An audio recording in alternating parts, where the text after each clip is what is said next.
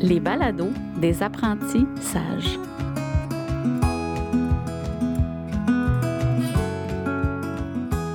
Allô Janice? Allô René? Je suis contente de te voir. Merci de l'accueil. Merci d'avoir accepté, en fait, de, participer au balado. ça me fait plaisir. Je suis très, très contente de te retrouver. Aujourd'hui, on est dans le plaisir et dans le, mon foyer. On est chez moi. Parce que là, toi, tu travaillais pas nécessairement à l'école aujourd'hui.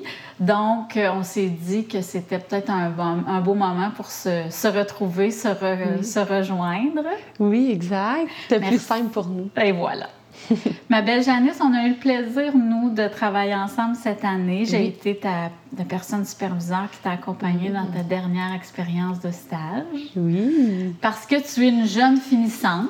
Hein? Exact. Ça, ça vient presque juste de se terminer. En tout cas, il y a quelques, quelques semaines, quelques mois. Si on regarde ton parcours, Janice, mhm. toi, tu as fait ton cégep euh, en éducation spécialisée. Oui, j'ai fait en fait mon, mon cours en éducation spécialisée en 2013 jusqu'à 2017. OK. Puis après ça, 2017, il arrive le choix universitaire. Puis qu'est-ce qui s'est présenté pour toi? En fait, je me suis dirigée vers le QTR, faire commencer mon bac en, enseignement. Oui. Puis finalement, après une session, je me suis dit, j'aime moins la ville. Mon coup de cœur, c'est Sherbrooke. Donc, l'année prochaine, je vais inscrire à Sherbrooke. Mais en attendant, je vais travailler comme éducatrice spécialisée dans les écoles. Excellent. Donc, de, pour une demi-année de janvier à juin, j'ai travaillé euh, dans des classes spécialisées qu'on appelle, c'est des classes de dernier recours pour les élèves. Après ces classes-là, les élèves ne peuvent plus être scolarisés. Donc, c'est vraiment au niveau comportemental, le défi. Donc, on avait trois grands groupes. On avait des groupes que c'était des euh, déficiences intellectuelles, donc moyens à sévères. On avait des classes que c'était de la psychopathologie, plus des troubles d'anxiété, TSA, dans ce, dans ce, type de, de, problématiques ou de défis. Puis, mes derniers élèves, la troisième classe, c'était troubles de comportement grave, okay. TGC. OK. Fait que là, on sait, Janice, que quand on travaille dans ce contexte-là, euh, dans le contexte d'éducation spécialisée, c'est chaque jour est un défi. Oui, exact. Et on, il y a au moins une crise par jour. Oui. On va être appelé à, à gérer, à aider l'élève là, à se défaire de son emprise émotionnelle. Donc, toi, le bagage, as cumulé à cette, dans cette expérience de stage, euh, pas de stage, mais de, de, cette expérience de travail-là, c'est beaucoup au niveau de l'intervention, de la relation avec l'élève, du cadre euh, vraiment au niveau de la gestion de classe. Là, ça a dû être un bagage assez riche. Là. Très riche. Parce que souvent, à l'université, on nous dit il va falloir que tu mettes un cadre, puis ça va sécuriser tes élèves.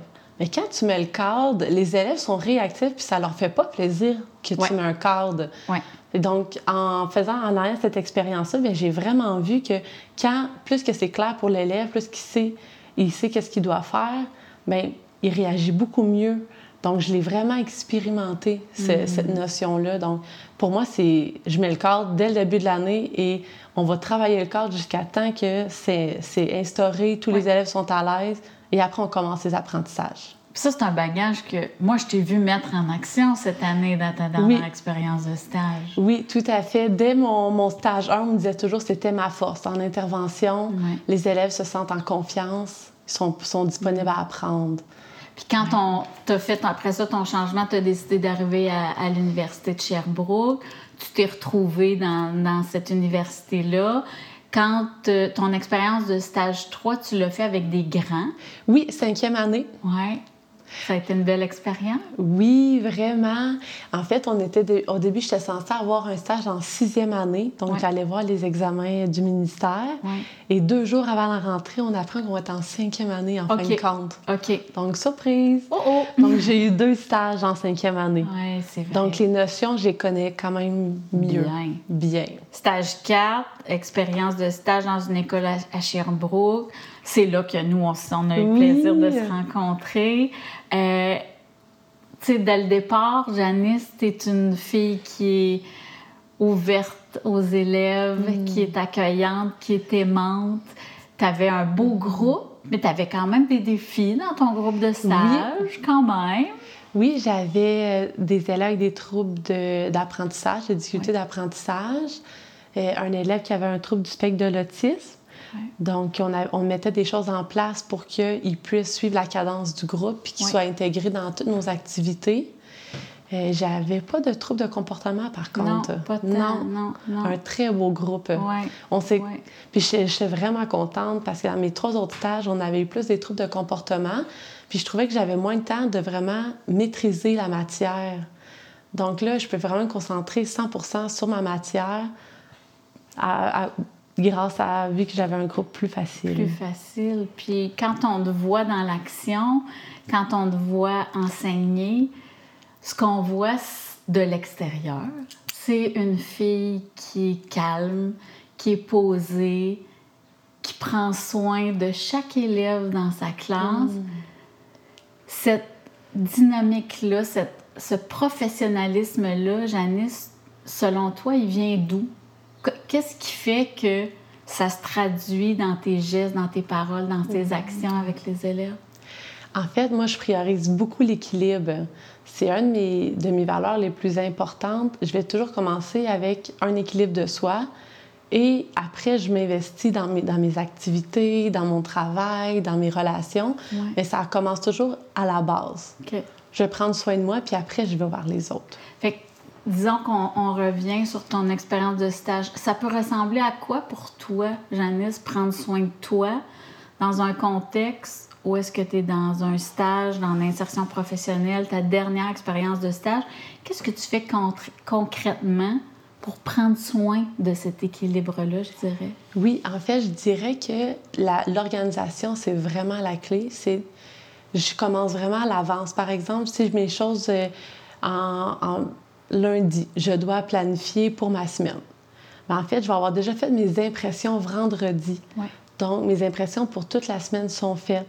Euh, par exemple, les notions que j'avais à aller maîtriser en mathématiques, j'ai pris le temps de le faire la semaine d'avant. Donc, ça arrive quand j'arrive en contexte, je sais exactement ce que j'ai à faire. Et j'ai pas de pépin, par exemple, je me dis, oh, je veux vraiment aller faire des impressions avant les cours commencent, l'imprimante est brisée, j'ai pas de copie pour mes élèves. Donc, je dirais que c'est beaucoup la planification l'organisation, donc tout ce que tu es capable de faire à l'avance pour libérer ton cerveau. Oui, c'est ça. Fait en sorte que tu arrives à avoir un certain équilibre parce que tu arrives à la maison, tu n'es pas débordé à devoir tout assimiler les, notions, la matière, vite rester tard à l'école pour faire des copies, puis pour finir de planifier. Donc, pour toi, cet équilibre-là fait en sorte que tu quittes l'école. Je me souviens, ça, c'était une des choses que tu me disais toujours. Bon, là, j'ai ça à corriger aujourd'hui, René, puis quand je vais partir, ça va être corrigé parce que je vais arriver chez moi puis avoir l'esprit tranquille. Oui, en fait, je fais vraiment une barrière là, très euh, scindée. Il y en a qui diraient c'est trop, mais moi, j'apporte jamais de travail chez moi. Je trouve que si j'apporte, mettons, de la correction dans mon chez moi le soir, là, finalement, je commence à me faire à manger, quelqu'un m'appelle. Là, il est rendu 8 heures, j'ai pas fait mes corrections. Là, je le fais ici et là, mais je reste tout le temps en surcharge. J'ai la tâche à accomplir et j'ai pas un environnement qui me permet d'être 100 concentré. Je le, je le termine en 30 minutes. Tandis que quand je reste à l'école, en fait, les enseignantes, ils, restent rarement longtemps. Là. Moi, je restais environ deux heures après les classes. Mais je, je, je, voyons, oui, c'est ça. Puis je préférais euh, rester à l'école pour faire mes choses. Et quand je ferme mes cahiers, je quitte, j'ai l'esprit tranquille. Je, suis vraiment pour moi. Je vais, faire, je vais faire quelque chose pour la soirée et je suis plus enseignante. Je suis Janice. Pour que Janice reste en équilibre et pour que Janice, l'enseignante, le lendemain revienne. Et qu'elle soit de bonne humeur d'être au bonne Humeur et oui. C'est drôle parce que ça m'a beaucoup touchée parce que dans la rencontre qu'on a fait euh, avant toi et moi, tu me disais, euh, tu sais, des fois, il y a des personnes qui disent, ben je vais faire ça pour avoir l'esprit tranquille après. Puis tu disais, moi, je crois pas à ça. Je crois pas à ça, essayer de se d'être toujours en survie pour avoir l'esprit libre après. Toi, ça fait pas ça fait pas écho pour toi cette, cette façon de penser là. Non, je suis vraiment dans l'action de dire je le fais tout de suite, j'ai fait un élément, Puis je sais que j'ai beaucoup de choses à accomplir, mais dans ma semaine, je vais le, disperser pour que ça soit le même nombre de temps. Donc, il n'y a pas une journée que je fais trois heures, l'autre journée, je fais une heure, l'autre journée, je fais quatre heures. Et pour avoir un équilibre, puis avoir toujours un, temps pour moi là, en soirée. Puis, quand j'y pense et quand je l'associe au calme que moi je vois chez toi, j'ai l'impression qu'il y a une corrélation entre les deux. Le fait que ton organisation puis ta planification soit tellement bien soudée puis bien campée, j'ai l'impression que lorsque tu es avec tes élèves, ta tête, ton cœur et ton esprit mm. est complètement pour tes élèves. Oui, je suis complètement dans le moment présent avec eux. Puis, euh, je dirais aussi, ce qui m'aide à avoir un bon équilibre avec mes élèves, c'est que je me gêne pas de leur en parler, de leur dire, moi, quand le matin commence, il y a beaucoup d'actions, il y a beaucoup de choses qui se passent. Donc, je veux que vous soyez en routine de manière autonome. S'il y a des exceptions, venez me voir, je suis disponible. Mm. Mais sinon, restez à votre place, faites votre travail. On se donne un 5-10 minutes pour s'installer et après, vous pouvez venir me poser vos questions. Donc, vraiment, les routines sont très, très importantes. Puis les élèves, ils, comprennent l'importance de la routine pour moi, mais pour eux aussi. Hein. C'est vrai ce que tu dis parce que ça fait en sorte aussi de montrer à l'élève de se recentrer sur soi, de reprendre mm. contact avec euh, son bureau, sa place dans la classe, les, choses qui ont besoin de sortir. En fait, faire. On, on, parle souvent des bienfaits de la routine, mais ce que je constate en t'écoutant, c'est que est-ce qu'on l'explique le pourquoi de la routine, pourquoi une routine nous amène à nous centrer? Puis c'est ce que tu viens de dire, que toi, tu leur, tu leur offres cette possibilité-là de leur dire, mais ben, moi, j'en ai besoin, je le sais que tu en as besoin aussi. toi, peut-être que tu le sais pas, mais moi, je sais que ça va t'aider. Mais d'expliquer aux élèves le pourquoi de peut-être, oui. je, je, je, réfléchis en même temps que je te parle, j'ai l'impression que il y a des fois que les enfants, peut-être qu'on leur explique moins clairement. J'ai l'impression aussi que les élèves, ils ils savent pas pourquoi ils font les, une routine. Ah, moi, je voulais jouer avec mon ami, je vais me parler avec mon ami. Pourquoi on me demande d'être en silence à ma place? Ouais. Qui comprennent pas non plus pourquoi qu'on leur demande ça, puis les bienfaits. Puis quand tu te regardes comme enseignante, quand tu nommes ce besoin-là d'équilibre pour toi, je suppose que tu es sensible à, ce besoin d'équilibre-là pour tes élèves. Donc, comment ça se traduit dans l'action avec tes élèves? Oui, en fait, je suis vraiment... Euh, je fais beaucoup d'observations. Moi, c'est vraiment important pour moi d'observer ma classe, les regarder dans les yeux, voir, OK, comment que tu te sens, toi, ce matin? Puis là, si je sens qu'il y a comme une fébrilité dans l'air ou qu'ils ne sont pas disponibles, on va, on va, on va arrêter l'activité. Par exemple, on faisait des mathématiques. Je sais que même si on fait une heure de mathématiques, dans cet état-là, les élèves ne feront pas d'apprentissage. Donc, on va prendre une décision ensemble et on va travailler dans un projet à côté qui est moins demandant cognitivement, mais qui va les faire avancer quand même dans leurs tâches. Ouais. Fait qu'on peut penser à art plastique, éthique et culture religieuse ou sciences. Oui. Donc, tu acceptes de jouer avec le, le, le, pouls de ton groupe. Oui. Donc, de vivre bien, parfois un certain déséquilibre, hein, parce que si on a prévu faire des maths puis qu'on sent que les élèves sont saturés, il faut que j'accepte de vivre le déséquilibre, de me retourner puis de, de reprendre mes choses qui sont planifiées. De là, l'importance d'avoir planifié aussi, parce qu'il faut que tu saches quoi faire avec eux autres. Exactement. Même si tu décides que tu t'en vas en éthique, mais si tu n'as rien de préparé, ça sera pas plus gagnant dans le fond. Donc, je vois que les deux ont encore là une grande corrélation ensemble. Oui, vraiment. Par exemple, j'ai en éthique, j'aurais déjà choisi mon thème, mon livre, et j'aurais déjà fait imprimer mes questions en lien avec le livre. Donc là, à ce moment-là, j'ai la possibilité, OK, les élèves, on vient s'asseoir au coin de lecture, on va faire une lecture aujourd'hui, mm. ça les apaise, mm. et on avance quand même dans, on fait, on coche l'activité qu'on avait à faire pendant la semaine, mais on l'a déplacé pour un besoin... Euh, pour répondre aux besoins des élèves. Ça m'amène à réfléchir. Est-ce que quand tu fais ça, Janice, tu leur dis aussi Là, les élèves, je sens que tu es fébrile, je sens que c'est difficile, je sens de la fatigue. Est-ce que tu le nommes également? Oui, en fait, euh, moi, je vais poser une question ouverte. Les élèves, comment vous vous sentez? OK. là, en levant la main, il y en a qui vont dire Mais ça, je me sens vraiment agitée ou j'ai pas le goût de faire l'activité ou je me sens moins concentrée que ce matin. Puis je vais dire Bien, je suis contente que vous nommez ça parce que moi aussi, je sens ça de votre part. Et là, je fais des rappels, je vous regarde et vous n'êtes pas disponible à apprendre une nouvelle matière. Donc, on va faire quelque chose ensemble. On va aller faire une activité qui va vous demander moins, mais qui va quand même vous demander une participation. Oui, oui. Donc, on accepte, on leur donne accès à cette réalisation-là. Je trouve ça bien, ce que tu nommes là, vraiment. Puis, pour moi, il y a une grande confiance dans mon groupe d'élèves aussi, d'aller les chercher, puis pas simplement toi comme enseignante de diriger puis de prendre des mhm. décisions, mais d'aller chercher le, pouls aussi puis de leur faire prendre conscience. Donc, je peux même prédire que ça peut arriver parfois qu'il y a des élèves qui te disent là, euh, Janice, je me sens vraiment excitée ou je me sens vraiment survoltée à l'intérieur. J'ai l'impression qu'on doit leur donner un plus grand contact avec leurs émotions.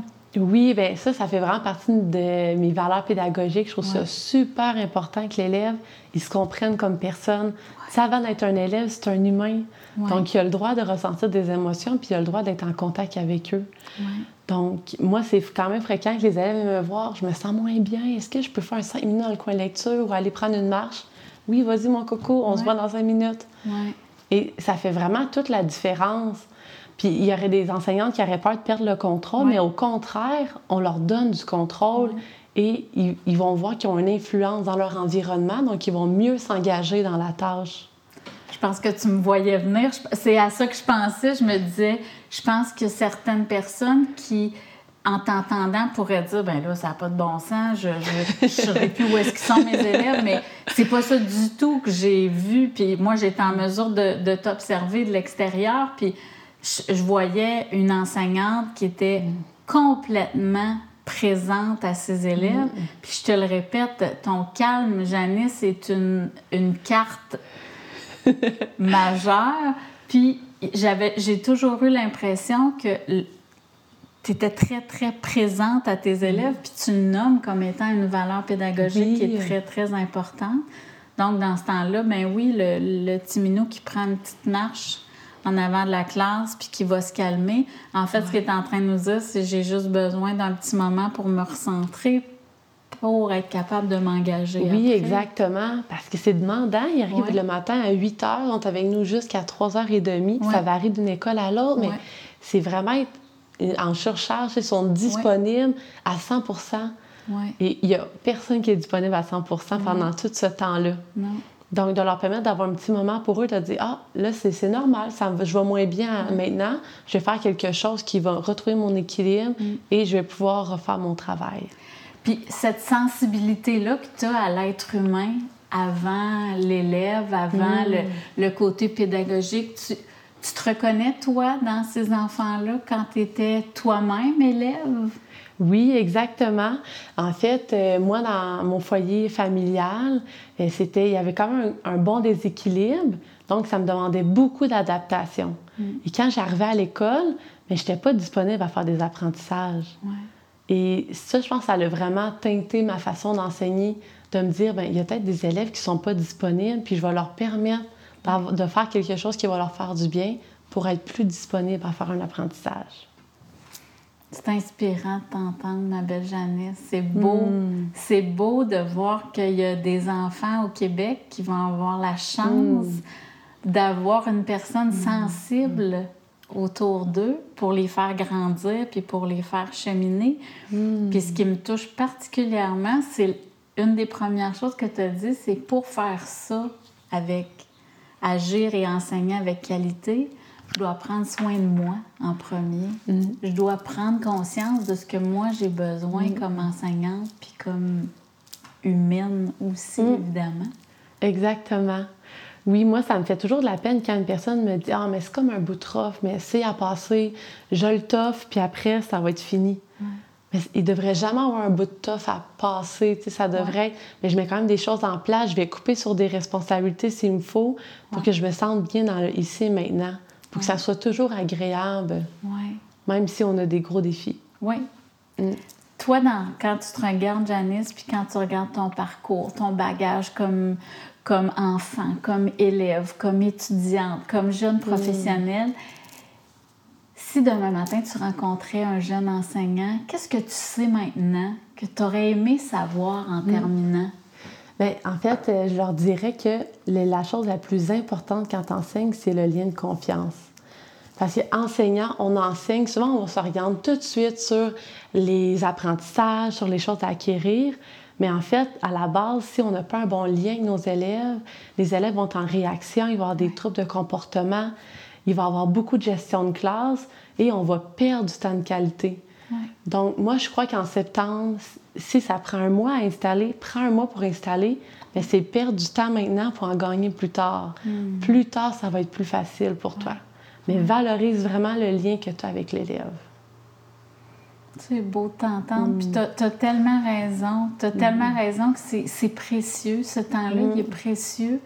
Puis mettre euh, toute cette énergie-là à cultiver ce lien-là fait en Oui. sorte qu'ensuite, on fait que de l'entretenir. hein. On fait souvent l'analogie avec le jardin de dire, ben tu sais, je plante des graines pour pouvoir Oui, récolter.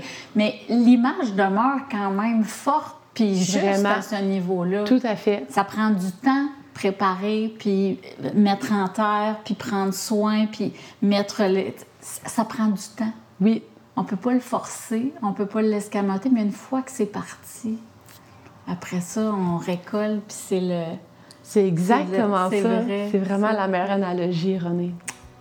Merci beaucoup, Janice, d'avoir pris du temps pour, euh, ben, pour le plaisir des auditeurs. Puis merci d'avoir accepté de, de- de renouer avec moi. Ça me fait vraiment plaisir de te revoir, ma belle Janice. Hey, moi, ça m'a fait un grand plaisir. Merci de m'avoir invité. Merci à toi. Un bel été. Merci à toi aussi. Puis le meilleur pour l'année prochaine.